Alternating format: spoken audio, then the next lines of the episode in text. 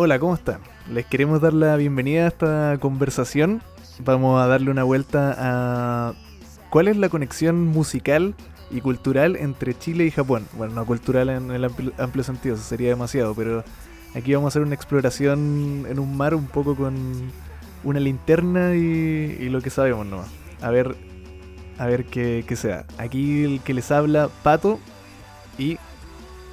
Buena, Pato. Bueno, yo soy Jan, eh, hago un proyecto que se llama La Música Arruinó Mi Vida y estoy acá con Pato, bastante agradecido por, por el espacio y por el tema en realidad que es ultra entrete, o sea, es algo que me encanta y esta relación, como dijimos, más o menos centrada en lo musical, no yéndose full a lo cultural, pero igual tiene que ver de Chile y Japón, que es interesante dentro de todo y está repleta de anécdotas, así que yo creo que se viene anecdótico.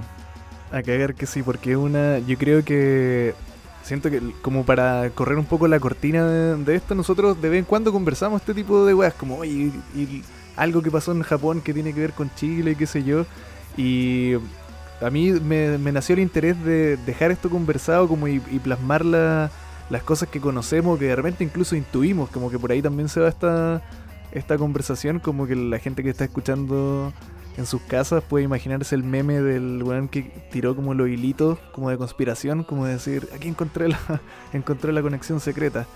Y, creo que también puede servir para que gente que tenga más datos eh, aporte, como que no sé, comente donde, donde sea que pongamos esto y, y ahí tiren sus datos para seguir armando como el gran puzzle de, de, de, por qué Japón y Chile de alguna forma son tienen una especie de fraternidad que podría llegar a ser inexplicable, no lo sé. Pero es muy interesante de, de, escarbar. Sí, o sea, yo creo que sí va a estar siempre, el, como dices tú, el puzzle repleto de especulaciones y de hoyos de, de espacio en blanco, porque, mm. o sea, tiene sentido. También nosotros ahora sí estamos acostumbrados y vamos a tocar ese tema porque es crucial a lo que es la información, la información inmediata, etcétera. Pero hablamos de también tiempo en un país del tercer mundo, conectándose de una manera bastante particular, como no fue solo el caso de Chile igual. Ahí hay mucho, mucho de Latinoamérica, no sé cómo habrá sido exactamente en otras latitudes, pero del tema mismo musical, eh, voy a partir comentándote. Eh, en nuestra pauta aquí lo que, lo que yo tengo como el precedente quizás más pretérito. Al final, a fin de cuentas, eh, yo diría que incluso por movida política, los países tienen esta suerte de, diplomacia a través de la cultura. O sea, estas fraternidades casi que, que, se generan a través de un montón de cosas. o sea, hay, hay, también ahí unos paralelos súper interesantes porque en Chile yo he rastreado, y esto es una información que yo aporté a, en este caso a internet, se podría decir la base de datos en Discogs, que son los dos discos más viejos que yo tengo de músicos japoneses editados en Chile. ¿Y por qué creo que esto es importante? Porque si bien ahora, claro, nos metemos a, un, clic y, vemos todo lo que y escuchamos, claro. Eh, como en este, en este caso música, la forma en la que alguien podía saber o podía escuchar en ese tiempo eh, son los discos, o sea, ese es un, disco, claro. Y claro, y este es un, registro físico, ¿cierto? Un testimonio que de, que algo pasó en esa época. Y ahora me estoy refiriendo a los 60, en especial al año 67, que es donde en Chile aparece editado un disco Yuso Kayama.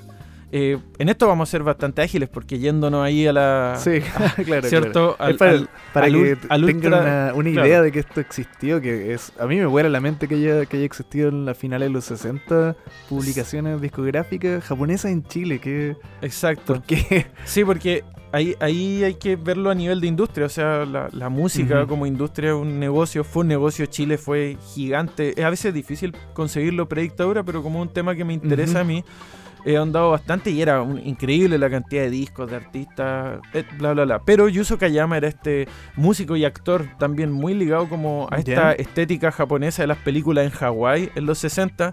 Y la mm. música que Yuzo Kayama tocaba justamente era surf. o sea, surf, así como onda como los, Ve- los. Ventures, o incluso en Perú para ser algo más cercano los Belkings. Entonces él tenía temas propios y tocaba también todos estos temas, Ujú. Walk Don't Run, todos estos clásicos surferos. Y aparte surfeaba él mismo y aparecía ahí en las películas como el chico bonito. Ah, y esto, Era y este- full Okinawa. Exacto, y este tema eh, que, que se editó en Chile en un disco 7 pulgadas, eh, el lado A, la cara A, se llama Yosora no Hochi, que significa una estrella en la noche. Y es un tema bien bacán, Mm. así como medio oscurín, así como que si uno lo escucha, supongo que te remite a lo que podría ser ahí un opening sesentero de anime setentero. O sea, Claro, Hugo el rey del judo. 恋人よその手を引いてあげよう。約束しよう。つなぎ合った指は離さないと泣かないで君には僕がいるぜ。涙なんて拭いて 笑ってごらん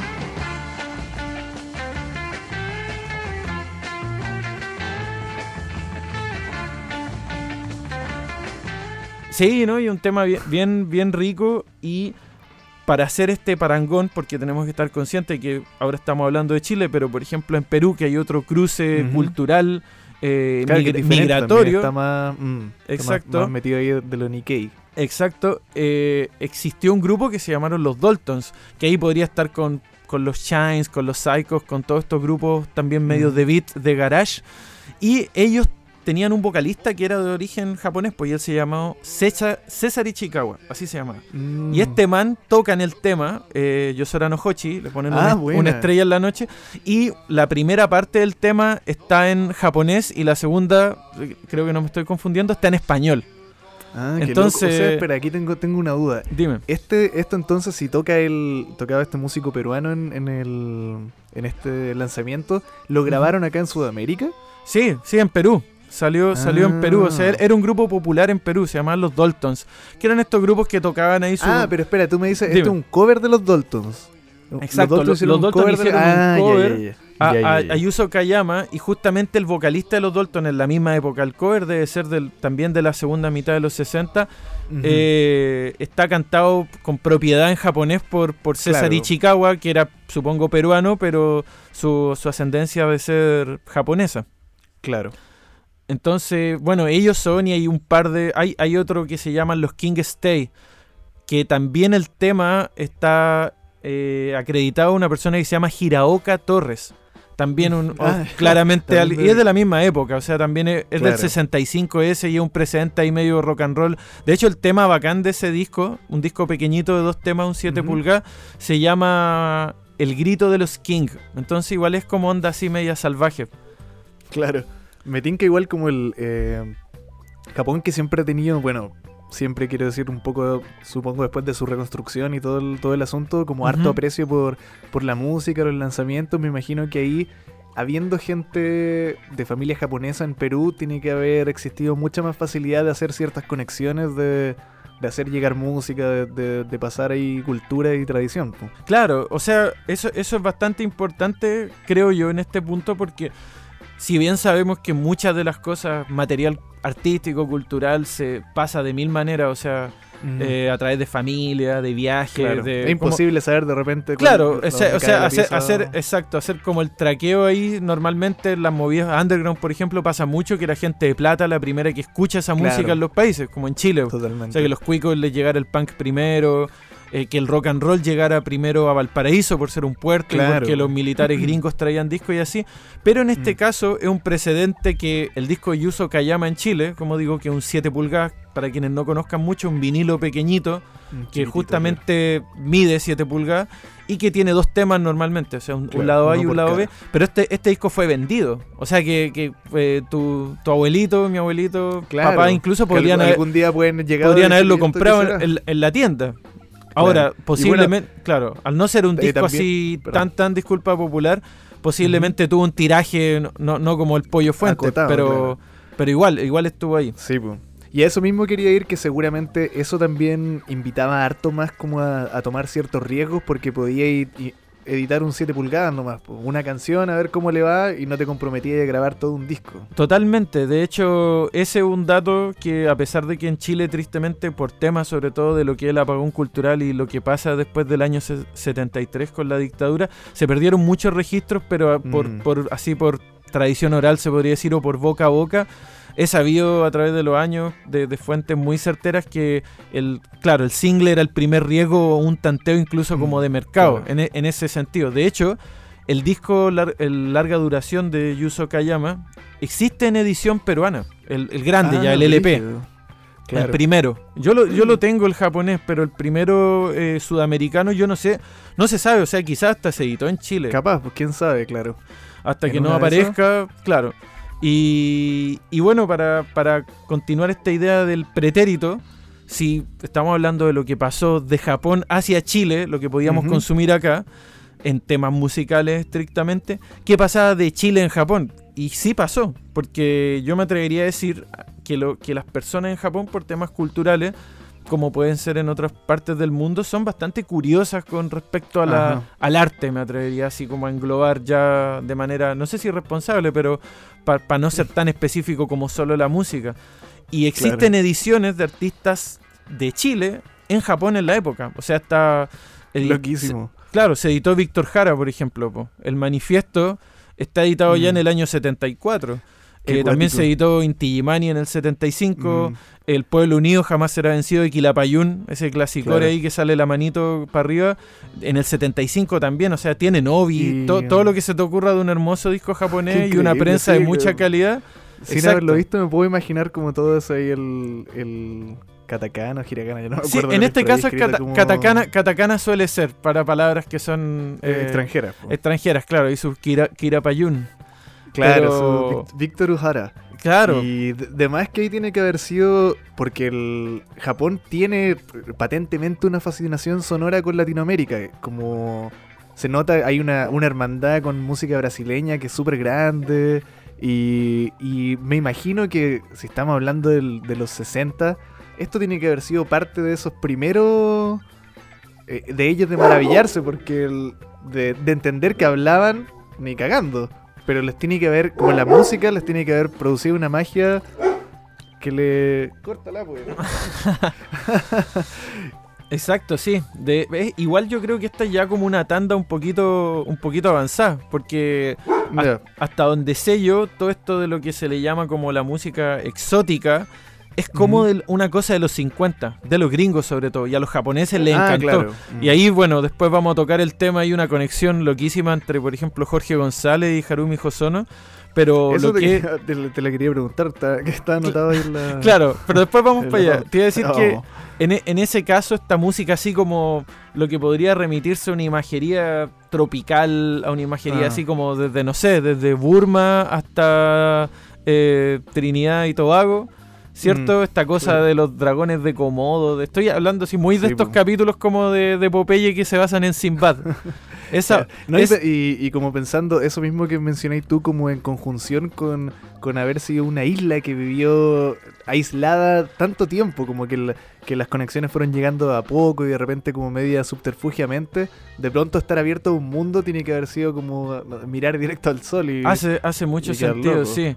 Entonces, ese es como la- de donde se agarraron muchos músicos de, de la Mm. época japonesa, con esta cosa así exótica, si uno escucha incluso lo un poco más new wave ahí, sintetizadores como Ipudó, toda esta cosa media Ujú. aventurera, pero también como de esta sensualidad, diría yo, exótica, ¿cierto? Claro. sí. Eh, y, y bueno, para terminar un poquito lo que era desde Chile hacia Japón en la época, también hay músicos que se presentaron en vivo. O sea, Palmenia Pizarro, por ejemplo, tocó, tocó Ah. cantó en Japón, que es un nombre que conocemos. Los cuatro, los ¿no? cuatro hermanos Silva, que tocaban cueca, Barroco Andino, que era un, es un grupo chileno que tocaba música barroca con instrumentos Mm. eh, andinos, o sea, una mezcla como de cámara y los Andes. Y también Claro. eh, un músico que quería mencionarles que a mí me encanta porque lo voy a sapear porque tiene un disco increíble que, que se llama Osvaldo Díaz con el grupo Cámara, Cámara escrito con K. Y es de estos discos que son así como muy... Hasta que los coleccionistas japoneses los quieren, por decir algo así. Ah, son muy, buenísimo. muy, muy cotizados, son muy raros. Y él estuvo en, en 1970 en el Festival de la Canción de, Wow. To- de Tokio. Entonces, yo creo que quizás... como viña, como el Claro, Viña claro. Igual la, entra- la entrada cultural quizás se liga mucho a lo que es el folclore o sonidos como más originales, podrían decirse, más que pop, por ejemplo.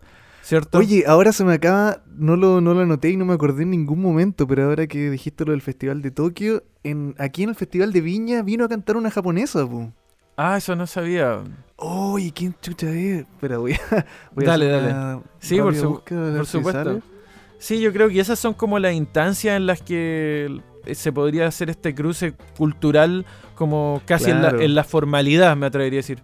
Porque, por ejemplo, de músicos argentinos, hablando aquí de gente cercana, también varios tienen ediciones. Hay incluso un disco, si mal no recuerdo, de. O sea, hay Atahualpa Yupanqui editado en, en- en Japón. Creo que hay uno de Mm. los charchaleros, que son este grupo folclore argentino, que es que es un en vivo en Japón, que salió editado después su grabación en vivo, no, no sé si fue en el Budokan, pero así como su, su tremendo concierto, que fue, claro, que fue editado en tanto en Japón como en, en Argentina, porque es como un, un logro, o sea, Japón es también para nosotros, los ojos occidentales, una tierra lejana y súper exótica que hasta no mucho tiempo atrás se confundía con China, por ejemplo.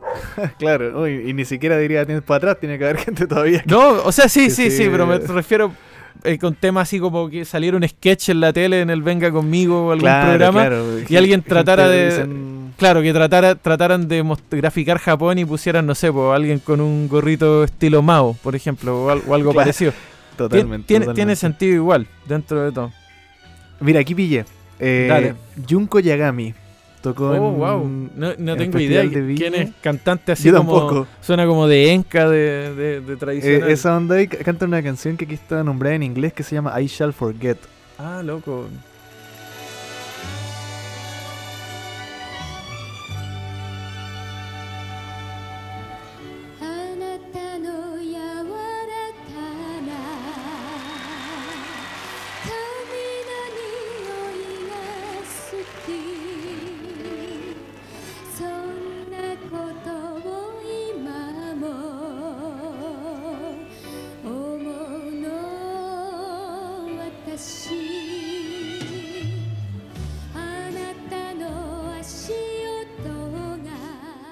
A la, a la, mm, a la pasada vi un comentario que dice, qué increíble tener a este artista tan importante del City Pop en Viña del Mar. Loquísimo, muy Puede loco, ser, pues sí. Viña, Viña se supone, si no es competencia folclórica, se supone que Viña es, es, es música que, la- como que la ley es que tiene que sonar en la radio. Como Claro. que- creo que está bajo una ley, incluso como un decreto, así como que tiene que estar Brígido. como sonando en la radio. Acá Pato en versión editor. Quería agregar que además de Junko Yagami, hubieron otras dos cantantes japonesas que participaron en la competencia internacional del Festival de Viña, que fueron Satoko Shimonari en el 81 con la canción Solitaria, o así fue traducida al menos, y en el año 83 Kayoko Noguchi con la canción que fue llamada, en español, Sombras de Amor. Además, Junko Yagami efectivamente fue una cantante y compositora de lo que se conoce como City Pop, y probablemente has escuchado esta canción si alguna vez le has dado play a algún compilado de, de estos que están en YouTube. Se llama Bay City.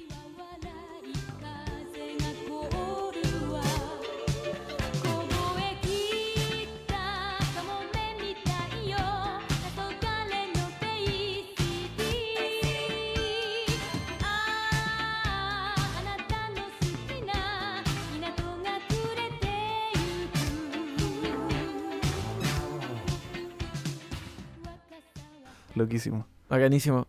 Y para esta época como pretérita, eh, quiero mencionar una curiosidad que me encanta, que es, es loquísima. Que en el episodio 8, específicamente en el minuto 17.35 del anime de Monster, que es este manga adaptado, o sea, en realidad el anime, de la adaptación del manga de Naoki Urasawa, suena un tema de Quilapayún que se llama Transiente. loco, ¿eh? O sea, ¿de dónde, ¿de dónde salió? ¿Cómo salió? La verdad no, no, no tengo idea. Igual ahí se, se puede encontrar y, y se sabe. Y es- claro, y ahí es- el- tú habías tirado este dato de, de quién, quién musicalizó esto. po. claro, o sea, lo musicalizó David Sylvian de Japan, que ahí también tiene Claro. su, su aventura como yaoi con, con Recordaremos ese nombre más adelante en, en esta Exacto, conversación. que tiene que ver con ese- Yellow Magic, con toda esta escena Claro. sintetizadoresca. Pero es un dato lo- loquísimo, o sea que suena Quilapayuna ahí en el episodio mismo. No, está- no, como de dónde sale. Y na- nada que ver, pero ahora que estamos, o sea, algo que ver, que estamos hablando Ajá. como de los ritmos andinos llegando a Japón. Yo cuando era chico y escuchaba el... Ah, ¿de qué? No me acuerdo bien de, de qué era. Eh, pero era de... Si era un opening o qué, pero era de este grupo Porno Graffiti que ¿Ya? tocaba una canción que era muy andina, que era... Oh, no. la cacho, de ese solo me acuerdo el de GTO, el, el Hitori, Hitori no Yoru se llama. Ah, Que era el. Pero es- sí, ese no tiene que ser. Pero era ecléctico, Claro, hay- como en su sonido. sí, es verdad. Igual nunca supe muy bien qué, qué onda era ni nada, pero ahora estaría Es que era muy, era muy difícil de buscar, sobre todo si, por Ese es el ejemplo, como yo nombre. iba al ciber, no podía, no podía escribir porno Oye, ese es un no tema había- bien divertido de, de tratar porque yo también cuando empecé a escuchar, o sea, ya llevaba un tiempo escuchando punk y tuve acceso al ciber y a los programas, etcétera. Por ejemplo, buscar exploited era puro porno. po. Si te salía claro. era, imp- era No, imposible llegar o, o- o todos esos temas mal ahí catalogados, po. Claro, Como hasta con- con nombre- Ex Japan con- llevaba porno la weá. No, claro, como- exacto, ex. Totalmente, ese, tipo no- de cosas era súper difícil llegar y porno graffiti imposible. No, toda, no, ni me atrevía. Dale, démosle con, con este el paso del pasado. Bueno, que, que nombraste ahí a David Sylvian y esta aparición Ya. de, de Quilapayún en, en Monster. Sí, loquísimo. Y cáchate que, bueno, avanzando ahí a paso agigantado, porque estamos en una cronología que por lo menos yo pude rastrear hasta la mitad de los 60, la segunda mitad de los 60. Eh, no, no me sé muchos más casos, pero destacable antes de ir ahí una mitología que involucra a la ley, que es súper súper latente. Eh, Sí. Te quería mencionar que también hay una banda, bueno, de trash clásica de lo, de lo que era esta, esta escena de, de trash metal o de death metal en Santiago, que es también como lo que, lo que no fue el punk, me atrevería a decir, porque hay unas bandas increíbles ahí después de Pentagram, etcétera. Hay una banda que se llama Nimrod y que tienen un demo clásico del, del 88. Y aparecieron entrevistados, yo estaba alguna vez sapeando unos scans de, de revistas de, de fanzines japoneses. Y hay unos en el, en el 88 justamente que aparecen entrevistados. Y dije, bueno, Nimrod de Chile. Y ahí, claro, ahí, ahí ya entramos en otro tema que, si bien antes estábamos hablando de industria, ahora hablamos de underground. Ya Del net- under, claro. neto. O sea, hacían una review de. Creo que nombraron el demo de Nimrod eh, como el, el demo del año en ese fanzine. Brígido. que Nimrod tocaban thrash metal bien, bien ahí. eh, bien podría decirse, no primitivo, pero bien. bien bien a la ahí palo en la cabeza con ese corte Mm. de power metal un poco antiguo. Yo lo recomiendo, o sea, con todos los clásicos, con Sadism, con Atomic Aggressor, etcétera. Eh, es un clásico. Y el otro que Bacán. tengo, ¿Mm? dime. Y decir vacante esa dualidad también como de ver el del tal como decís tú como la industria que es casi como el público pidiendo cosas o poniendo como su voto en base a moneda a plata Claro. el under como el totalmente lo, lo opuesto de gente que, que cruza en este caso cielo mar y tierra para lograr encontrar como un tentáculo del mismo monstruo que le gusta pero en otra parte del planeta. Como que uno lo hace eh, gracias a, a los medios que ofrece una industria y el otro lado lo hace a pesar de. Exacto, es es súper interesante porque si te das cuenta el resultado como ahí eh, visceralmente hablando el mismo, que te llegue Claro. música de otro lado, pero lo- los medios son así dos, dos caminos completamente separados, o sea, lo que, sí. lo que se refiere a producir y grabar en este caso un cassette, un demo y que llegara desde Chile por correo obviamente Claro, hacia, hacia, hacia Japón, hacia personas interesadas ya y que después una entrevista que en ese tiempo sé que no hay que hacer el hincapié tan marcado porque ya como que tenemos noción, pero quizás para nuestros y nuestras escuchas más jóvenes, eh, una, una, en este caso una entrevista así, o era por teléfono, yo diría que una Claro. movida más primermundista o por fax, pero hasta donde sé, eh, se hacía por carta acá en Chile, por o sea, carta, claro. te mandaban algo. mandar las preguntas hechas y la devuelve Exacto, pero mandarla en, en inglés, imagínate un japonés traduciendo al Claro, inglés po. sus preguntas y después Y entonces, claro, siempre hay inglés bien roto de las dos partes y tiene obviamente Claro. su, su, su charm, se diría, su, su Sí,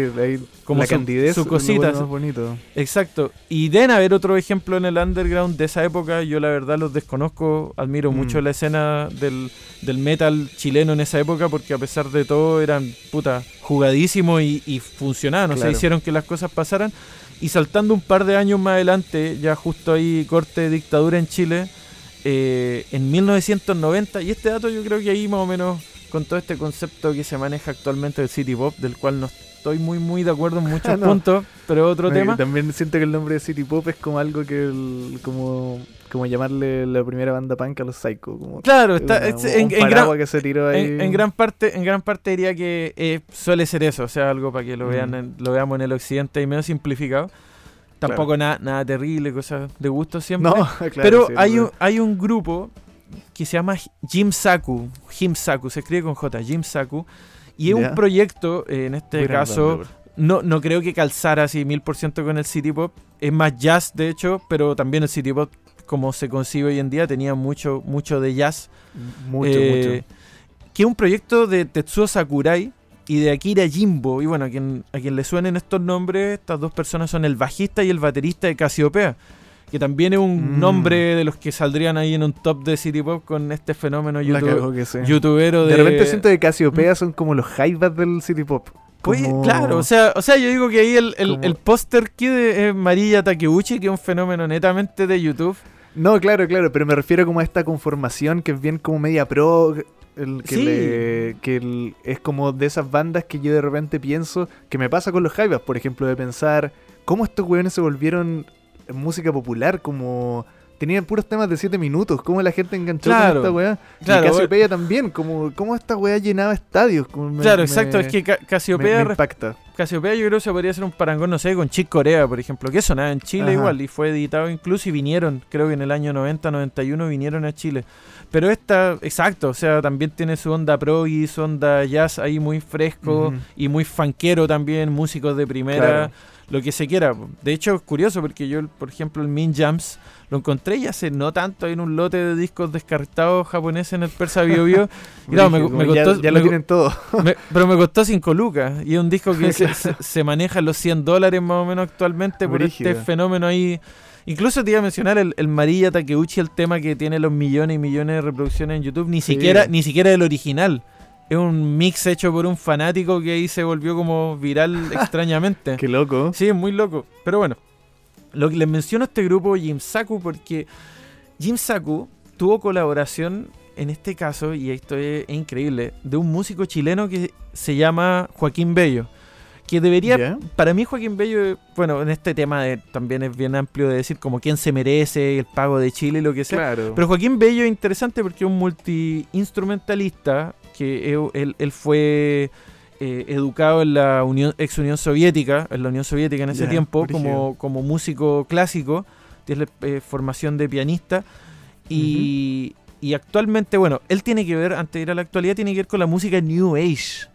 Con todo este cuento de New Age que, que en Chile llegó a finales de los 80 a través de gente con mucha plata que estaba metida con, Claro, o- no. con el yoga, con ocho, Sí. con toda esta primera como movía ahí como Comprar la salvación. totalmente y, y de, y de esta de esta onda es súper sintetizada del pensamiento con base hinduista Claro. y lo forma Krishna y, y etcétera sí como claro de hecho como como dato chistoso porque por el hardcore y toda esa movida sí hay un hay un Mm. tema con lo Hare Krishna bien interesante Sí. y me tocó vivirlo de primera mano, pero también me tocó trabajar con personas de la India, obviamente en mi experiencia, y de Bangladesh, Ujú. etcétera, eh, por, por, por su buen tiempo, y, y coincidían en que Hare Krishna le decían así como para blancos. po.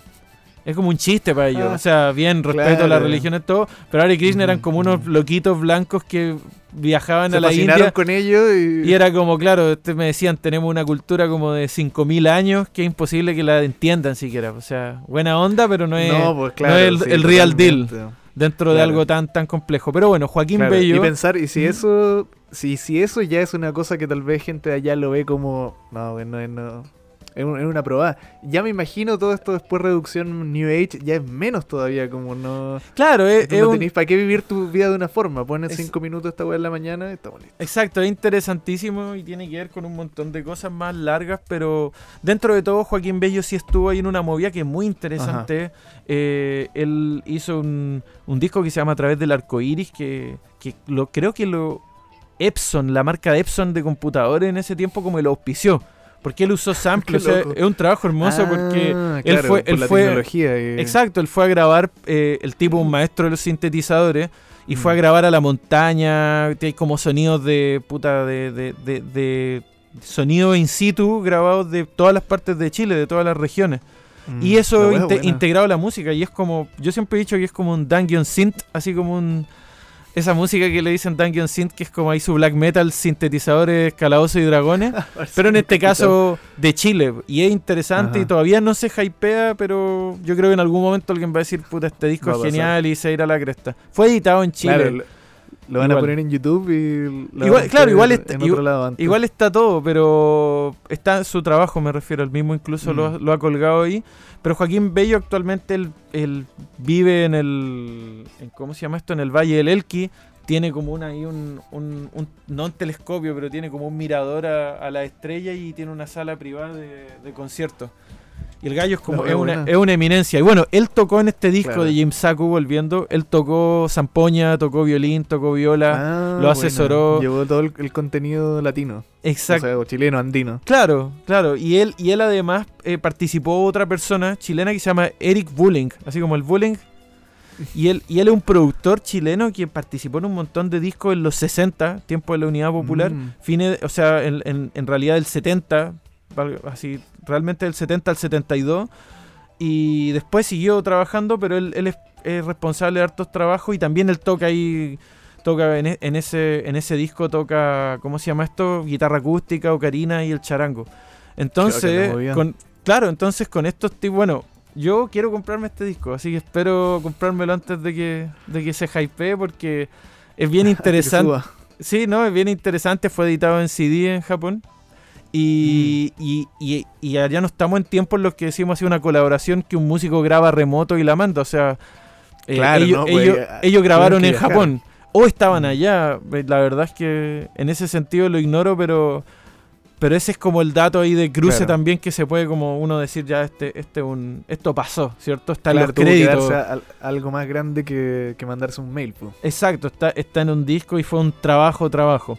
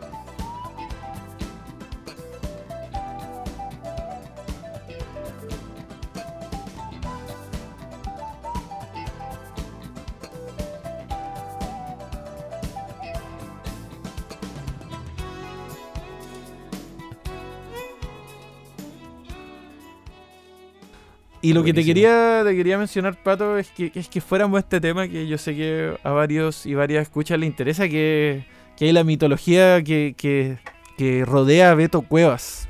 Claro.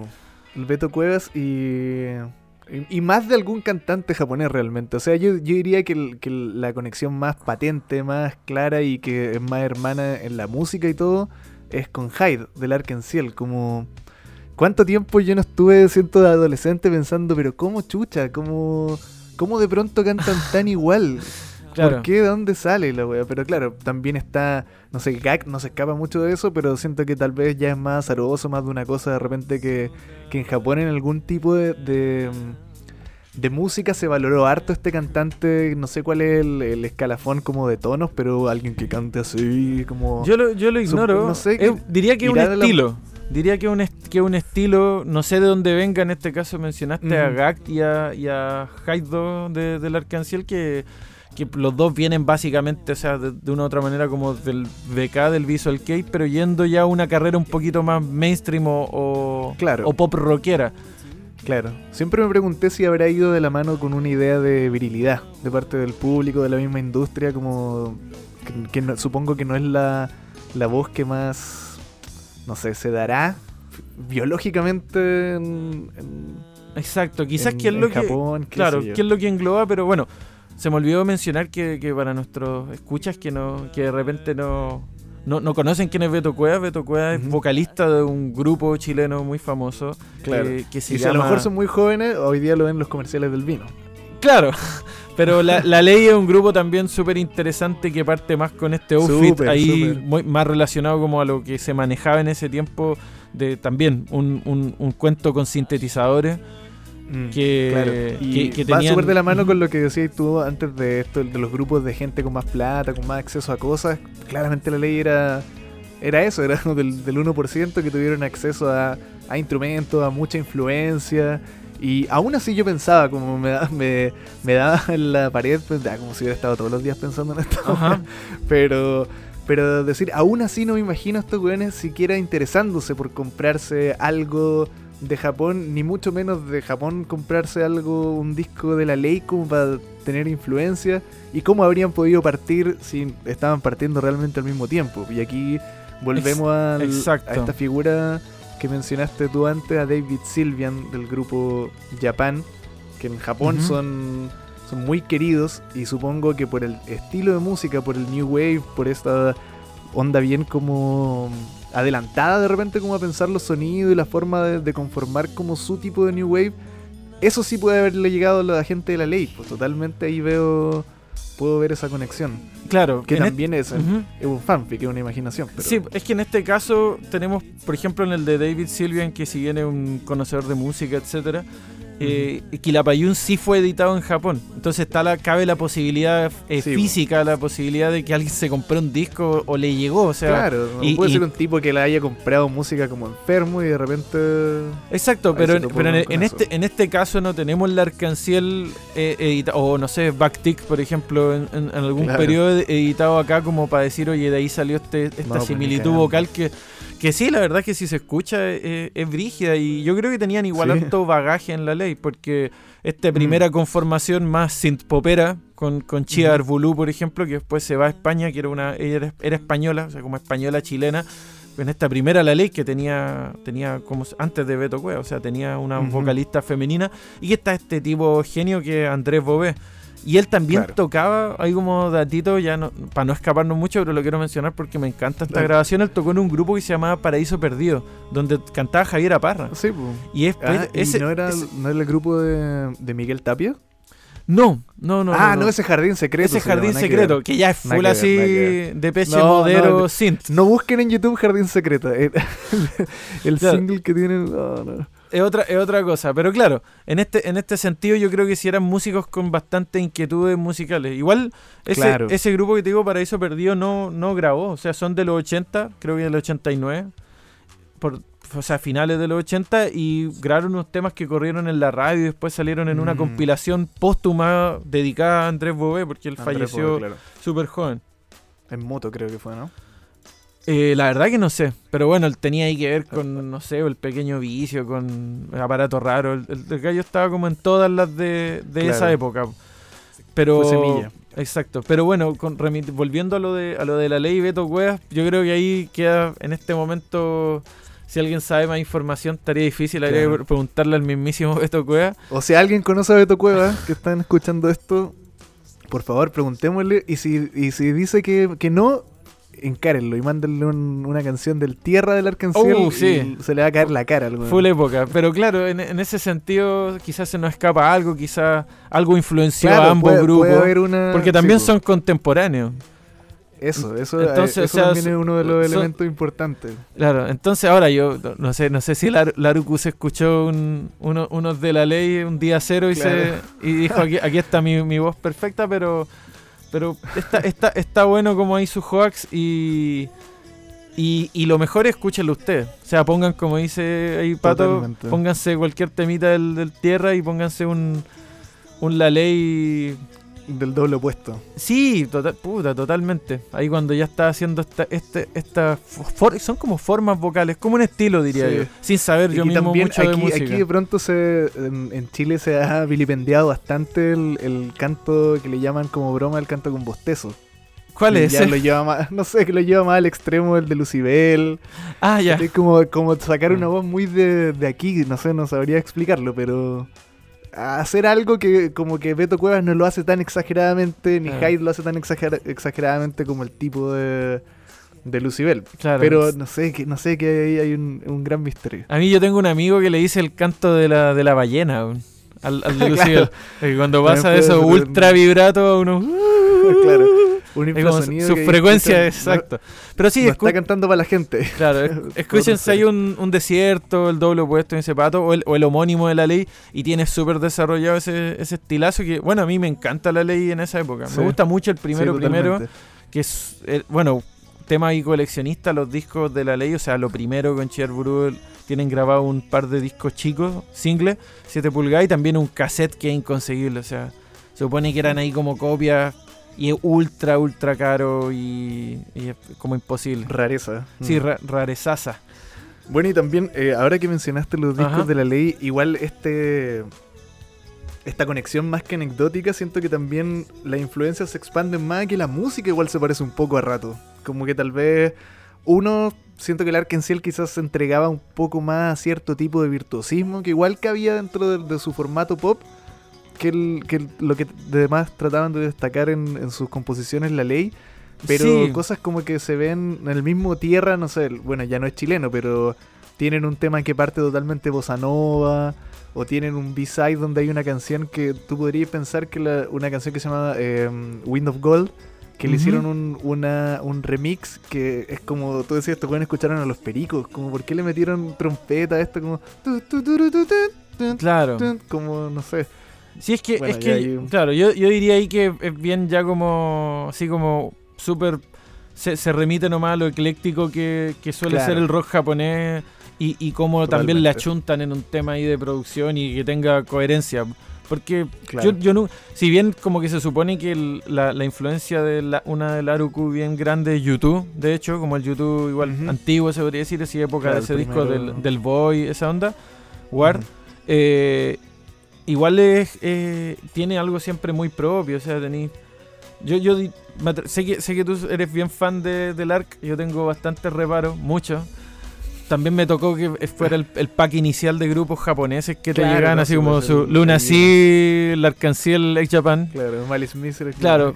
Pero, pero Green dentro, dentro de todo, eh, debo decir que, que escucharse un disco, a la gente le gusta escuchar los discos completos, sí es como un viaje o sea, no sé, yo cuando escuchaba esos temas, no sé, eh, de repente su, ahí el, claro, el Café Cuarta Avenida o, o Lies and, and Truth o Cares, Claro, Ca- eso- Cares of Venus, todo eso son como... discos que tienen Claro, esos, exa- exacto. Son así como el riesgo del eclecticismo, como de met- metámosle de todo, es, es bien grande. Claro. Entonces, ahí como que la verdad que el- a mí no, igual eso no me dice nada el misterio de Beto ley. Quedo, quedo No, me- claro. quedo- quedo ahí en la misma. Espero ahí que alguien, una escucha, se mande su, Esperemos, esperemos. su, su este es mi, es mi único motivo de hacer todo esto. Que alguien, Perfecto. que alguien conozca a Beto Cuevas y nos digan qué mierda pasó ahí. Es muy satisfactorio responder esas preguntas. Oye, y esto, bueno, lo que hablábamos, ¿cierto? Estamos posicionándonos en lo que es la primera mitad ya de los 90. Ujú.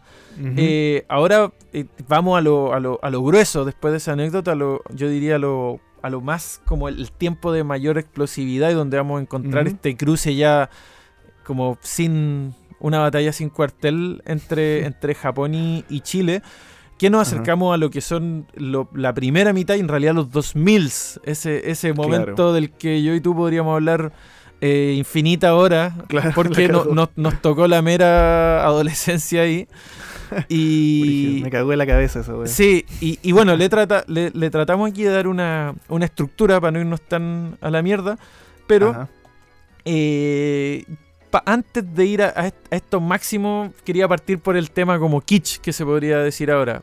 Ajá, espera, ¿En espera, eh, quería preguntarte por Dale, algo que tú habías anotado aquí en, en el punteo que me decías que no le habías hecho como tanto de estructura, Mande. pero estoy demasiado metido con la weá de Jorge González, señor Coconut y Haruo Mejosono. Perfecto. ¿Eso no entero? Perfecto, para allá vamos. Eso, eso en el año 2006, así que ya entramos en Ah, terreno, ya, ah, en ya, terreno ya, 2000. Eh, y, y en, y en este terreno 2000, que yo partiría como por lo, eso que te decía, el concepto de kitsch, ahí como de medio de esta, de esta nostalgia también un poco gringue, como diría la juventud hoy en día nosotros mismos. Pero, Claro. pero ya en hay un mis tiempos. Exacto, no, esto, esto es todo el rato un ejercicio para no sonar como un abuelo claro. juicioso. Pero, por ejemplo, ya, ya tenemos en Chile eh, unos cruces ahí bien interesantes con figuras que, que sí generan un puente, como Anita Alvarado. Claro. Que, Anita Alvarado, eh, ya llevándolo a lo musical para que no nos vamos en una, en, una, Chile en Japón. en una biopic de Anita Alvarado, que debería existir, sería buenísimo. Debería, Eh, deberían. pero Anita Alvarado grabó un disco acá en Chile en el 2002. Así y esa es, es, la época claro. que, infamosa que tenían este logo de no maten la música, los discos. Oh, verdad, con una mancha de ketchup. Sí, O sea, que y- era como sangre, pero. Y que, y que mi recuerdo ahí el pollo fuente, que en los medios me encantaría encontrarlo, manejando como una, un mini bulldozer, como una mini retroexcavadora en CDs Ah, pirata. a romper- Aplastando, Oh, aplastando los miles de CD, cassette y libros piratas que, que habían. Pero bueno, Qué mierda. para contextualizar, en este tiempo yo me atrevería a decir que, que la industria discográfica es- está, está jodida igual, porque un CD era un regalo de cumpleaños, o sea, un CD salía muy caro, la música Claro. original era muy cara en comparación a la música pirata, o sea, gastarse 13 lucas o Claro, lucas, o dos lucas. o lucas, Claro, claro, dos dos lucas, era, era una diferencia abismal, sobre todo para gente ahí working class como uno. Sí. Pero, pero también era un momento en el que yo creo que el material musical eh, nacía también de todo. Debe ser mundial eso, pero que Anita Alvarado tuviera un CD, que después Arenita, eh, personaje de Jingo, tuviera Claro, un CD. Era como hacerle un CD en realidad que, a, que- a, la- a la- a quien fuera a ponerle a cantar Claro. o tratar de hacer una. suerte no pusieron al Elvis Jr. del pasado más, sacaron CD como Puta, que había, sí, sí, había pero para yo- todo, parece. Claro, pero yo diría que se, se acerca más como a las celebridades de todo, de todo nivel. Sí, totalmente. Pero Pero en el- explotar algo Ex- del- exacto. de todas las formas que sea. Exacto, como crear un, para- un, un paralelo muy como que, bueno, que a Chile le encanta hacer como una copia falopa de, de los gringos. Como en algún momento, si era muy famosa Paris Hilton, sacaba música Paris Hilton. Eh, Aquí Total- lo hacíamos con, Totalmente, con con, nuestras celebridades locales. Pero Anita Alvarado en el Claro. 2002 hace este CD con toda la estética de la geisha, había sacado su libro Claro. por ahí. Y Que lo leí en una tarde sin supervisión ¿En serio? parental. Uh, Sí. locura, locura. Me- también me cagó la cabeza. Es que, bueno, una historia dentro de todo crudísima de trata de blancas que, cruda. que- que acá fue... Bueno, pero bueno, Biopic. Por favor, director, Sí, directores, ahí- inviertan y hagan una película culeada buena de una vez por todas y háganse el, el Biopic Anita Alvarado. Este weón que está haciendo películas de la, de la Jackie Kennedy, de la Lady D, hazte una película de Anita Alvarado, weón. Por favor. Pablo Larraín, hácelo, weón. Por favor. Pero bueno, el CD, el CD mismo tiene, tiene ahí su. Es pachanguero, o sea, esa es la onda. Es, es Sí, kitsch, me acuerdo cagar, del- o sea, del- la gallina la no. po. gallina que cacarea. Claro, es la que exacto. pone el huevo.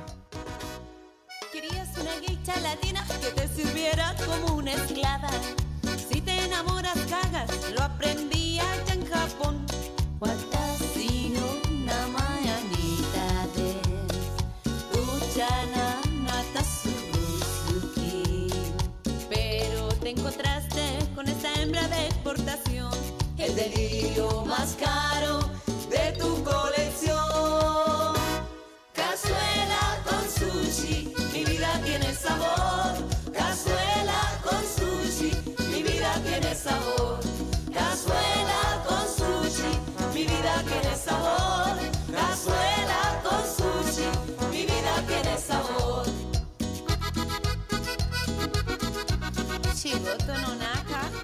Y, y, y tiene temas en japonés, curiosamente. Ella se manda unos Brígido. temitas y se manda unas líneas en japonés porque habla japonés fluido, Sí, de po. hecho.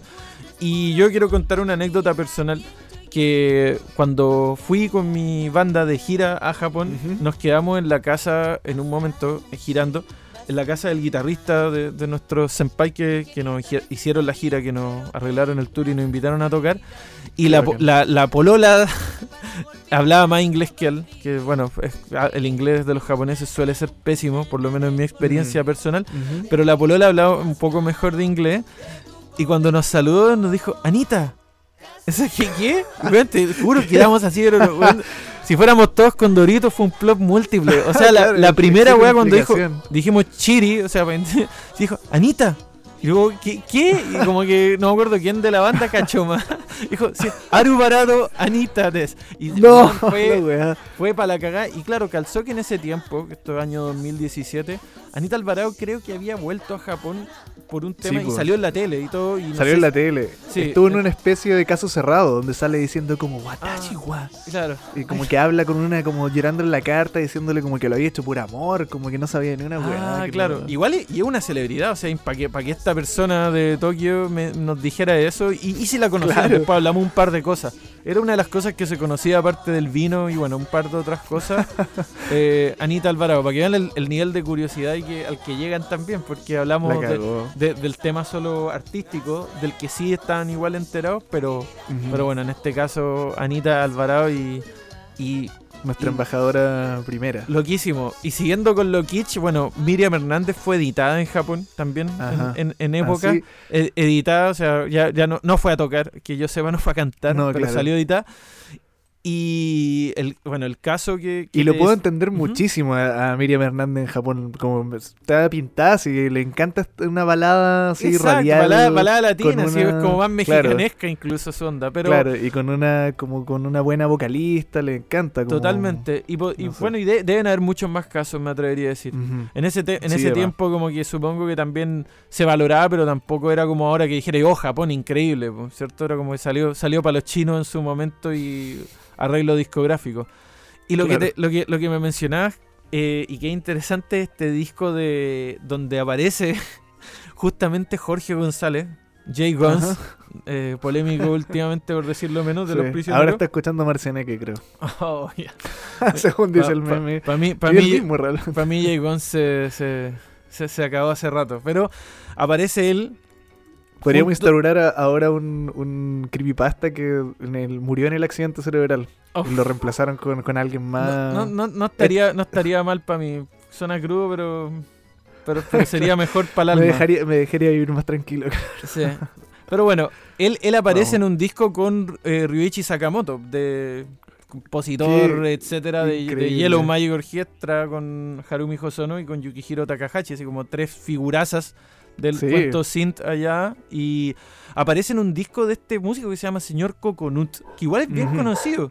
Que es un Que- alemán, ¿no? Es un alemán, claro. Y él, y él vive en Santiago o vivía en Santiago últimamente, o de hace mucho, mucho, Sí, mucho tiempo, pero él, él maneja todo este tema del proyecto a través de la exótica y la música con congas, Claro. con, con este imaginario como bien simplificado de lo latino con alguien con, con un bol de fruta en la cabeza, pues bailando, una, una mina con...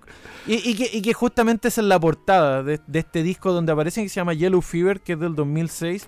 Ah, Y ahí, y ahí aparece, eh, es todo muy estereotipado, o sea, está trabajado desde ese lado, me atrevería a decir, más que así como un, un racismo basado en, lo- en la ignorancia, sino Claro, yo creo eh, que ni siquiera lo- los mismos japoneses como los de Yellow Magic Orchestra a esa altura lo tienen que haber visto así. Tiene que haber No, sido una- lo- un rescate del- de, un, de un país que nunca existió, de, un- y- de una cultura que nunca existió. totalmente, una estética. Y bueno, y ahí tocan el- ese tema, el temazo, el Tong Pu, que se llama... ¡Ay, que- qué buena canción! Por la tema- mierda. temazazo de lo, bueno, de lo ultra clásico ya, así como Tecnópolis, Sí, los pues, que claro. te salen al principio.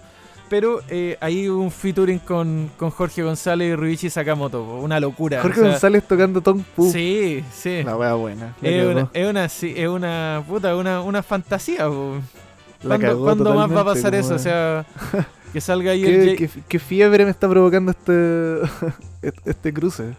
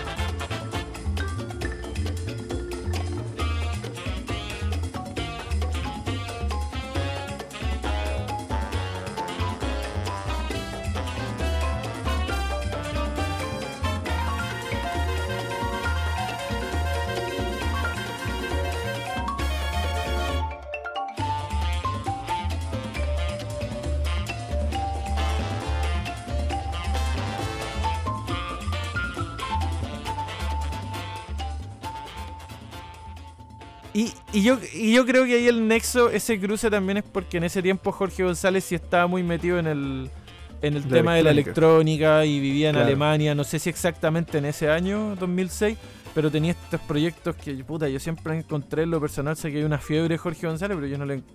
Después para mí de corazones ya es ese tipo de weá, o de su carrera solista, primeros dos discos. No, no tiene, o sea, me acuerdo una vez escuché, chicos, los updates, la weá mala, así como, puta, weón.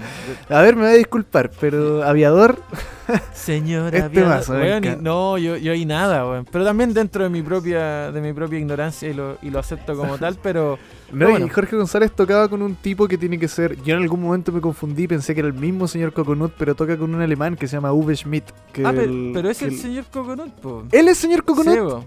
¿Y con quién lo confundí entonces? Pero claro, Él es él El- del proyecto, señor Coconut. Claro, es él el- un colectivo igual. lo, entonces Pero lo, él es lo líder, con po, otro él es el weón, líder. Pero claro, El Y- el Uwe. por ejemplo, si ven un si ven el, el- esta grabación del Corazón en vivo que hicieron como en un Primavera Fauna alguna vez, Ajá. Jorge González está tocando con la Cecilia Aguayo ¿Ya? Ah, no. y no, no Uwe. Schmidt que le, pro- le programó las baterías para hacer todo el Corazón entero. Ah, loquísimo. Bueno, Poniéndole Ahí- un brillo la ahí, por ahí, claro, por ahí estamos. Pero ese, ese cruce era el que te quería mencionar dentro de esta época para irnos ya al, al, al que para mí puede ser no no o sea no tiene significancia pero en el tema ahí como de la pauta es un puentecito. Porque está este grupo que, que yo diría que son los que ahí con, con se ponen la, la camiseta de la estética hap en, en la época que es Lulu Jam Ajá. que es un grupo claro, chileno Chocolate ¿cierto? Bomb. Sí, el Chocolate Bomb. Que este grupo chileno, que era un- un- una, por lo menos tres personas ahí en, la- en el frente del grupo, porque tenía productores y músicos, obviamente. Claro, que claro. eran dos, dos, dos chicas y un chico que era Pia japonés. Sichero, La Claro. Sofía Porto. Exacto. Y, el Taka. El Taka. Bueno, dato, dato freak. eh, la, una de las dos, no me acuerdo cuál, pololeaba con, con un loco, una banda de hardcore que se llama Fuerza de Voluntad, clásica del Santiago Hardcore. y es el datito, datito rosa. Pero, pero Y vol- salía en Mecano también. Sí, o sea, era- eran. Exacto. Era raro el mundo que habitaban, como entre el, entre el under y lo, y lo Exacto, es que, claro, Lulu Jam, si bien eh, eh, fue editado en, en- así proper, no fue, no fue un tema underground, igual responde a una escena como en ese tiempo, me atrevería a decir, bien de nicho, o sea, relacionada sí, como también a la puta a la electrónica, a, Claro. a, a lo que es me- muchas personas que, que quizás vivieron la volada cacharán lo que pasaba no solo en la Blondie, sino que como en otros puntos de, de la capital, que por, claro, por temas temporales, el disco Lulu Jam es del 2003, o sea, yo tenía do- 12 años. Claro. Entonces no, me- no, no es como algo que me tocara ahí como, como vivir, pero sí vi los videos. Y en el Totalmente, es que era algo como, como que hice esa dualidad que, que comentaba que era algo que de repente podía estar en la tele a las 4 de la tarde, pero de la gente que veía eso en la tele, una porción mega mínima se tiene que haber ido a meter de pronto un show de ellos. Claro, es como lo que, lo que hubiera pensado sido... que era algo que ponían en la tele, ¿no? Exacto, es como el fenómeno, no sé, de Gloop, cosas así que sí habían tocado Claro. justamente y la batuta y, y etcétera. Pero me, me, me acuerdo de Lulu Jam porque la estética, yo en ese tiempo me gust- ya era otaquito, entonces eh, me acuerdo que salía la estética ahí con, con algunas Claro. cosas escritas en katakana, con, Y con que el- uno de partida decía como, hay un japonés en Chile, como que ya ver a una persona No, eso- japonesa eso, ya era bien, como eso ya era bien loco. El, el Taka, Sí. él se llamaba Takaomi Saito, se llama. Y era, Mm. la historia es que un ingeniero que estaba de viaje en Chile y se quedó. Se, se alargó el viaje para su Lulu Jam. Ahora, en qué habrá trabajado, etcétera, lo, lo ignoro, pero Lulu Jam siempre me remitió a esta onda como, no sé, guardando las proporciones incluso musicales, como lo que fue Delight, por ejemplo. Que Claro. está- tenían ahí a Towa Tate, que era el DJ y que, y que aportaba una cosa también estética Ah, al, ¿verdad que al- al- japonés? Pues al, sí. al conjunto, sí. Y, y este, el- Claro. el, Taka, eh, yo creo que es bien interesante. De hecho, yo alguna vez compré el CD también en la feria, en los tiempos que los CD nadie los quería, circa ahí 2008. Sí, y, verdad, ¿eh? Y puta, tres gambas, esquina máximo. Brígido. Y, y el, y el CD de Lulu Jam es bien bacán porque tiene todo, tiene estética que se podría remitir a Onda D-Light, una sesión de fotos bien bacán. Tienen ropa bacán, o sea, están ahí como. su- había producción, o sea, es como los lo inserts de los CDs de Supernova también, pues, que, que fue un fotógrafo, tenían un mini set, ¿cachai? Claro, y, todo este. Y, y bueno, Lulu Jam también, eh, incluso. No-. Sí, no diría que rupturista, pero tiene temas ahí como ese el si quiero te lo doy. O sea, son, Sí, son no, bien ahí claro. como empoderados dentro de lo que de lo que se puede. O sea, Claro. 2000, es como lo 2003 que- Chile, 2003 Chile, o sea, Totalmente. están bien Una cosa media también como lo que decía el que se entiende más de repente en Argentina, pero mirando también como de hacer canciones que podía ser chico y decir como de qué están hablando. Claro, totalmente. Yo creo que responde también un poco a esa ola, incluso. Pero claro. pero aparecía una máquina como salían como jugando un juego de baile en el video, como DDR, Un Claro, DDR Kuma, como unas gráficas falsas que no eran del DDR Claro. mismo, pero ya, ya tenía una onda japonesa y hablaban Totalmente. del sushi bar y una Sí. parte la, canta, la cantaba Taka en japonés. po. Sí. Watashi wa. Tenía la voz la- bien profunda. Nunca había tirado esa línea con Delight, tenéis toda la razón.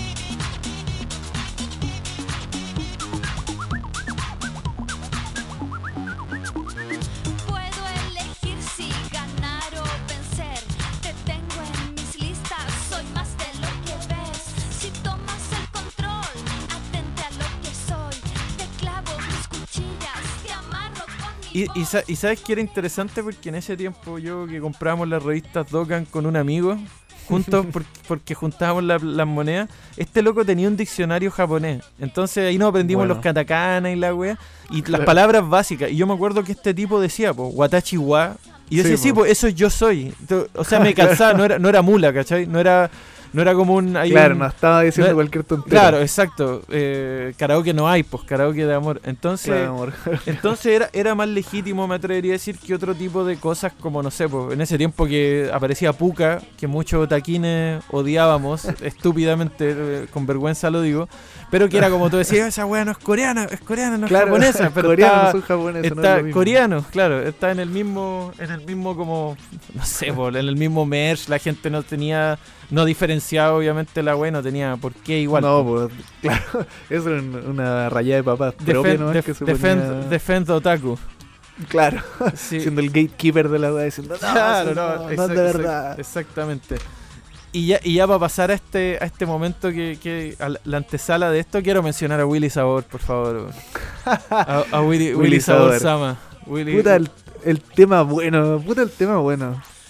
Sí, les menciono, les menciono a Willy Sabor porque él, él dentro de todo, lo primero por lo que podríamos hacerle el nexo es que cantó un tema y lo grabó, etcétera, sale en un disco que igual por ahí lo tengo, que es bien bueno, o sea, mega producción, canta bien, Claro. bien, bien O afinado. sea que la canción es buena que encuentro yo. Claro, o sea, Willy Sabor es como lo podía amar o lo podía odiar, supongo, por su tipo de humor o su voz. Eh, a mí me gusta en lo personal. Pero canta este tema que se llama Chimauta. Shimauto, buenísimo. El, chi- el Que viene de una. Ahí tomaron realmente un proyecto argentino.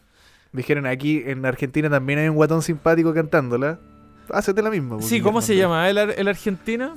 Alfredo Casero. Ah, ya, bacán. Sí, po, Que y, el, y también- el Chimauta lo han tocado, lo han, lo han cantado en muchas partes. Es, es- es su, su gracia de la vida, claro. Sí, es, un- Lo han es un, desperdigado es un el- tema de un- un- es eh, es música japonesa, valga la redundancia. eh, un tema pop, no sé si es noventero, dos milero, pero muy así como en composición, en trabajo. Es como per- perfec- perfectillo, así como, no sé. Podría ser, no sé, guardando las proporciones, como este tema del, del guatón que tocaba ukulele que falleció. O Claro. Ismael. El- it's- no, no me acuerdo el Color nombre. Over the Rainbow. Sí, exacto, así como su Ajá. tema, su himno mundial. El claro. chima- el eh, World el- Music. El, el Chimauta es como algo que te llegaría sin saber una pizca de japonés. O sea, ese, esa es la onda.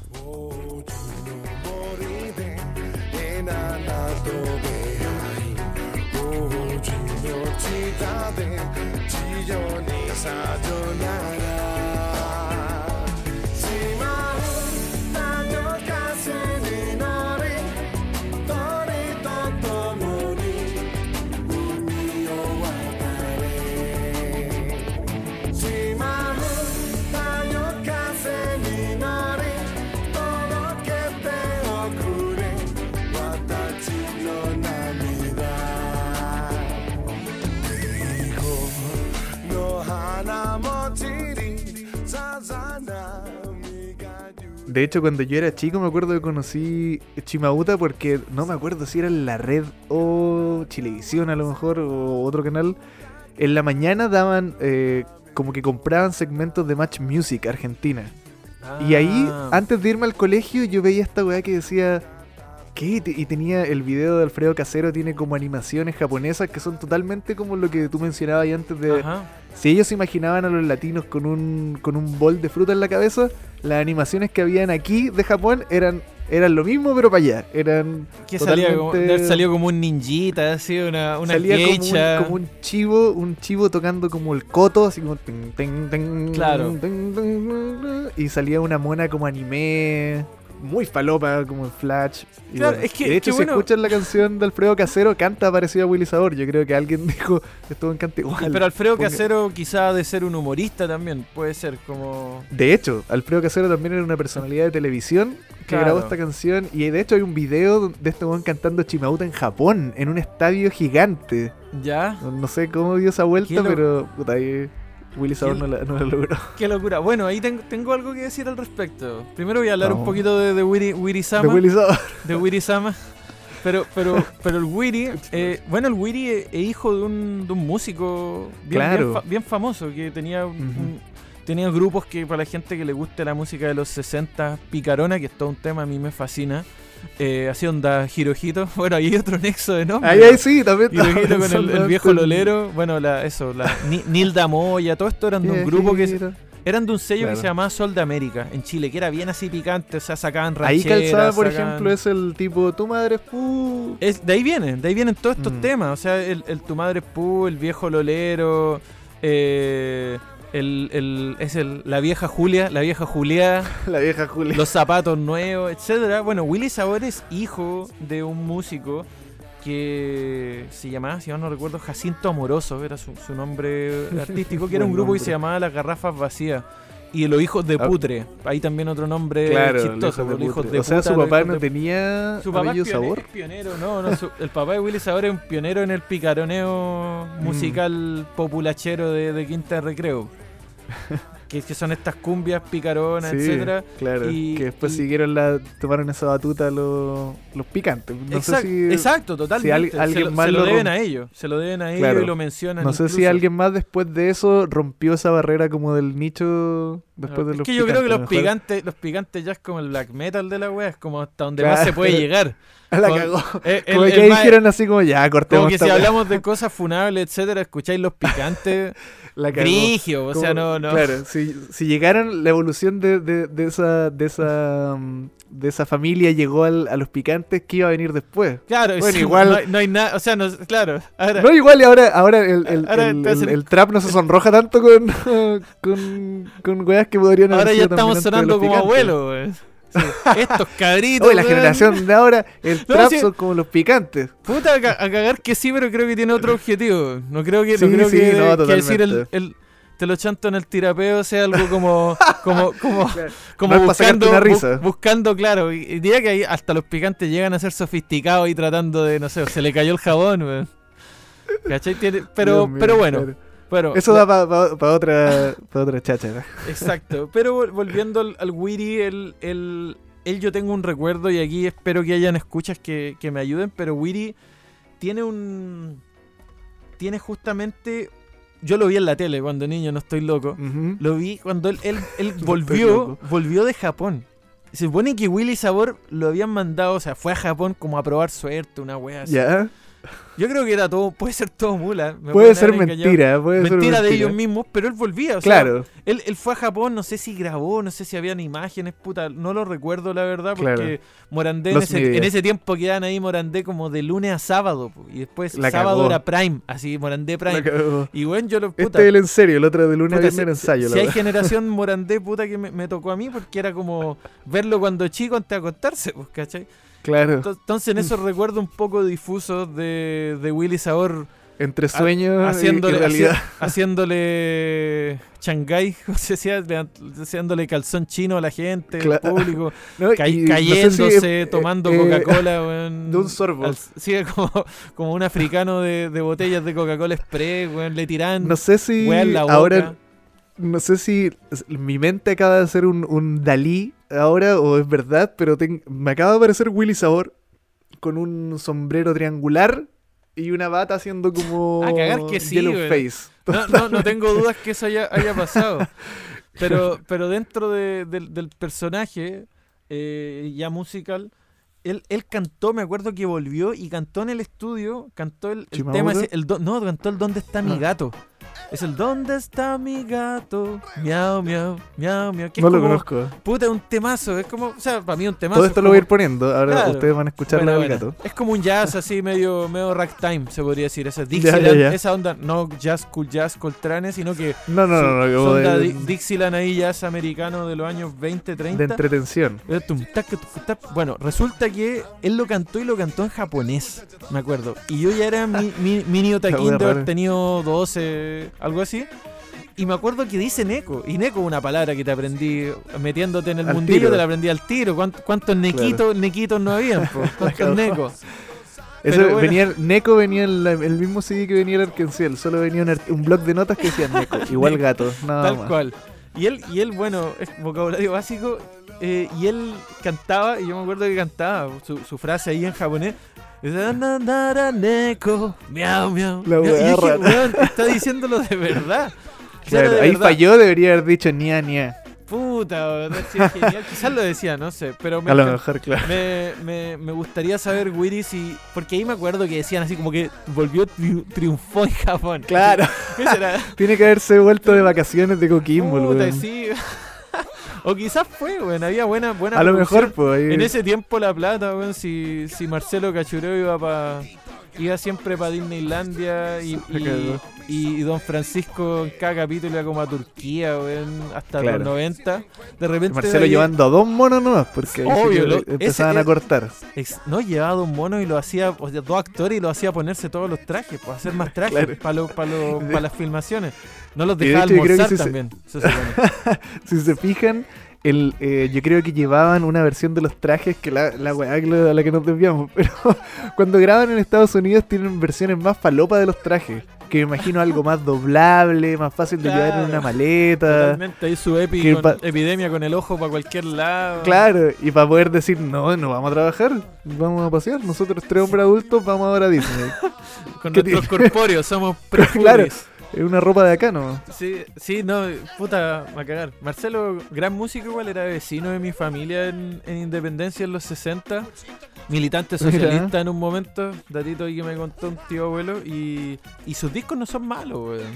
Ahora que después se haya Ahí- alineado para otro lado, etcétera, pero él No, tiene, claro. Él, él editó música en fines de los 60 y, y en los 70, un cantante popular, a la usanza.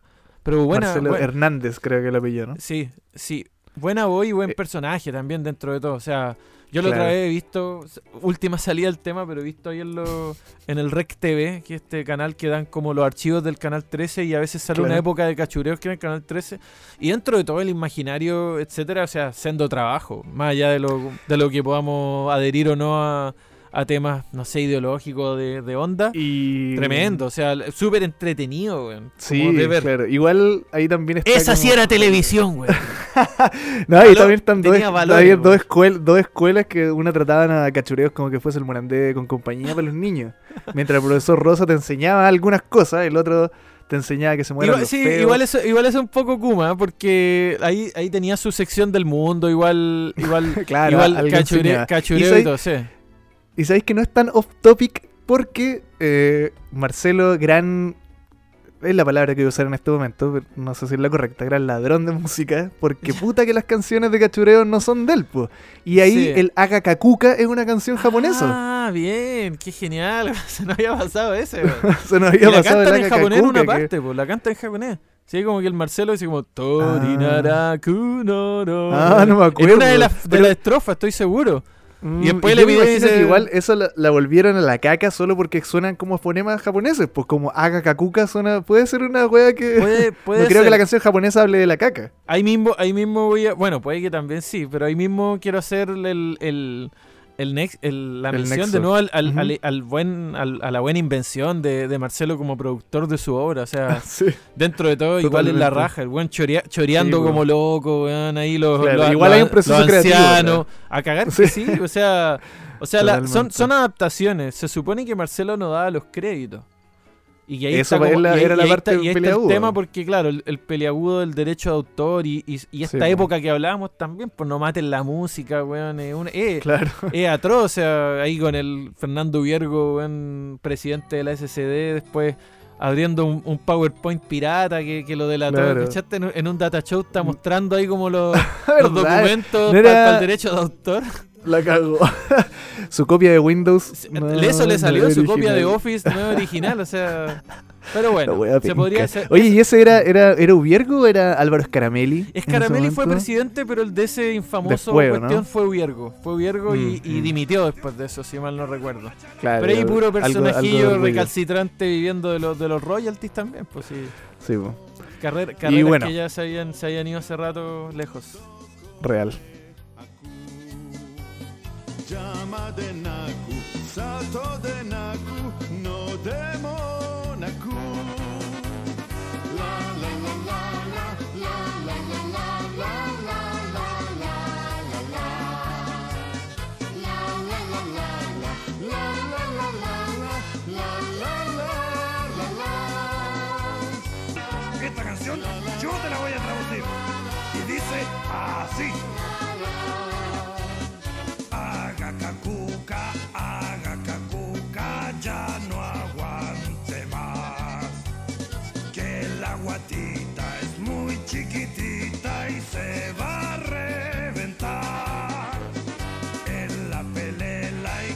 y con Y continúan esta progresión natural de, de cómo se mezclan las cosas entre Chile y Japón de la mano de la música. Y bueno, también como habíamos mencionado en un principio de la cultura, que aquí se nos, se nos arranca la moto, pero con razón.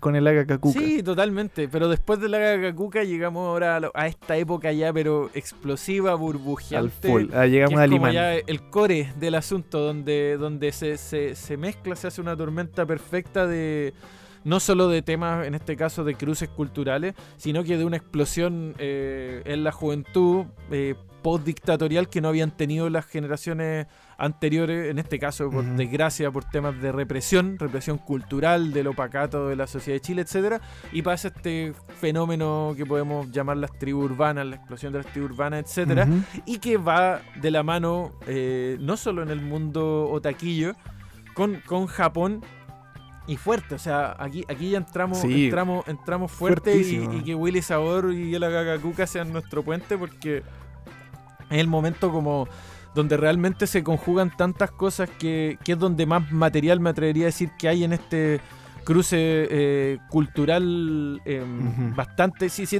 cuenta- reventó ya. Sí, y, y Japón y Chile son, son eh, lejanos cada uno, cada país eh, geográficamente, o sea, están básicamente al otro lado del mundo. Cuando nosotros fuimos a, a tocar, eh, yo en Ujú. ese tiempo vivía en Canadá, entonces me fui de Canadá, fue como la mitad del viaje, pero los chiquillos se fueron, hicieron como 30 horas, ponte tú algo así.